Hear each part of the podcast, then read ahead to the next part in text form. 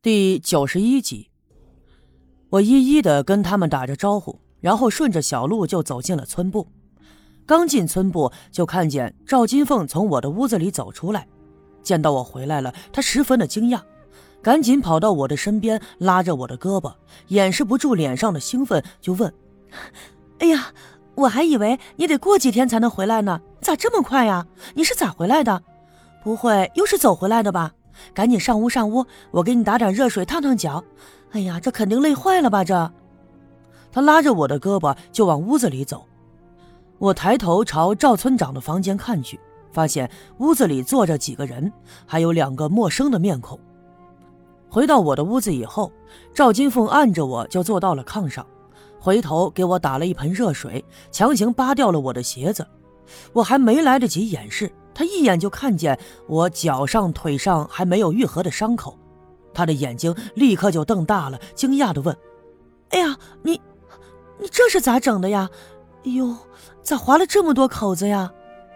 我一时间不知道该怎么回答，只好就扯了个谎说：“哦，回家的时候帮俺爹娘干活，不小心弄的。”虽然说这个借口很蹩脚，但是赵金凤这人比较实在，他也没怀疑。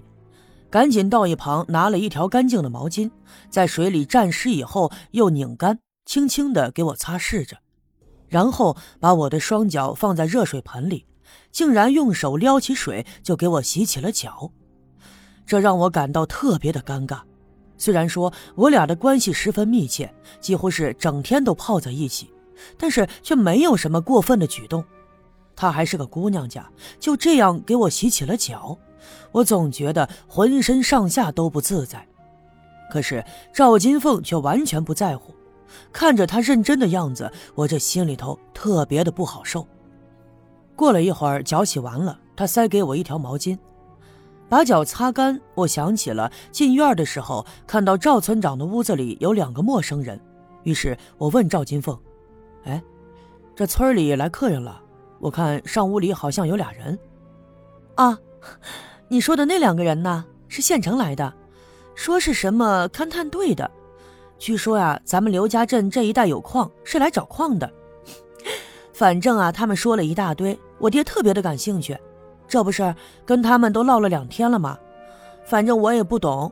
那我爹说了，这事儿要是成了的话，那可是天大的好事儿呢。有矿，勘探队的，这我倒是头一次听说。不过呀，如果真的像赵金凤所说的那样，真是县里来勘探的，在刘家镇探出了矿产，那还的确是一件好事。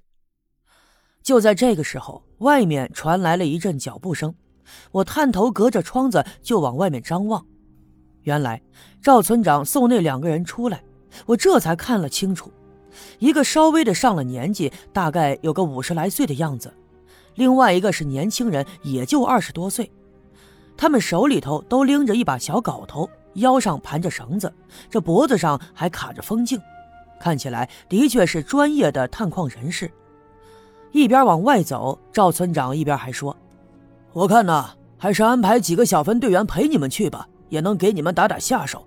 再说了，这荒山野岭的，你们初来乍到，他也不熟悉呀。”说到这儿，一转眼正好就看见刚出门的我，于是就对我说。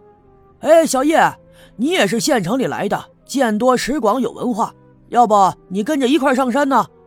那两个人一听，连忙摆手拒绝，对赵村长说：“哎呀呀，不用不用不用不用这么麻烦，哈哈，我们常年在外面搞勘探，这爬个山上个坡的，那都是家常便饭，不用不用不用，我们俩自己去就行。”赵金凤听赵村长这么一说，他不高兴了，说道：“爹。”小叶的腿脚刚好没多久，你就让他跟着爬山呢？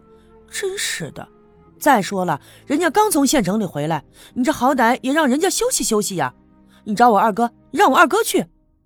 其实刚才听赵村长这么一说的时候，我心里起初是有点纳闷的。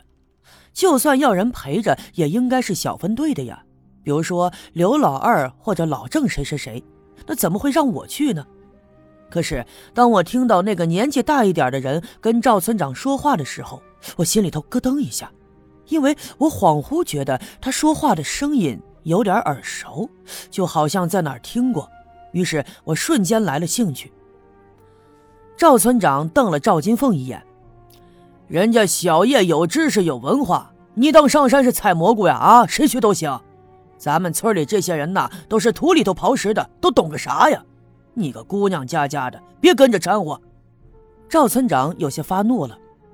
那两个人有点不好意思，连忙说：“哎呀，老赵，你看看你，别生气，别生气，没事啊，我们俩自己去就行就行了啊。”我往前走了一步，来到那个年长的人跟前，我就笑着说：“哈，没事我陪你们一起去吧。我来这刘家镇挺长时间了，前山后坡的我都熟悉。走吧。”那俩人对视了一眼，也只好如此。赵金凤见了也要跟着，赵村长没有拒绝，转身就回屋里去了。刚出了村部的院门。那个年长的就站在门口，抬起手遮挡住了阳光，往南面的山坡上张望。跟在一旁的那个年轻人就不耐烦地说：“老宋，看啥呢？走啊！那不就是小阴坡吗？走走走走走。”老宋听到他如此称呼那个年长的人，我心里一惊，一下子就想起我刚离开刘家镇的时候，躲在西北面山坡的树林里。我就听到有两个人赶着驴车往刘家镇走，那么其中一个就被称为老宋，难道说是那两个人？当我跑出去的时候，只看见他们的背影，于是我慢慢的往后退了一步，仔细的打量，果然应该就是那俩人。老宋歪过头就瞪了那年轻的一眼，呵斥道：“你是领导啊，还是我是领导啊？”我往哪儿走还用你指挥？告诉你少说话，明白不？年轻人被老宋训斥了一顿，低头不语。虽然说这个老宋长得干瘦，年纪也很大，而那个年轻人五大三粗，看起来十分的强壮，但是可以明显的看出他很怕这个老宋。我们一直往东南面走，边走就边闲聊。原来呀。这俩人呢，都是从省城来的，是做地质勘探的。老宋叫宋志成，是个领导；那个年轻的叫张强，是他的学徒。据他们说呀，他们俩的主要工作就是全国各地的走，专门找一些偏僻的山区，在山上勘探寻找矿产。那么确定有矿产以后，国家就会派人在这里面开矿，到时候村里的年轻人都有机会到矿上去工作。而且呀，还会给这个村子修路，一直就通到县城，这是一件造福一方的事儿。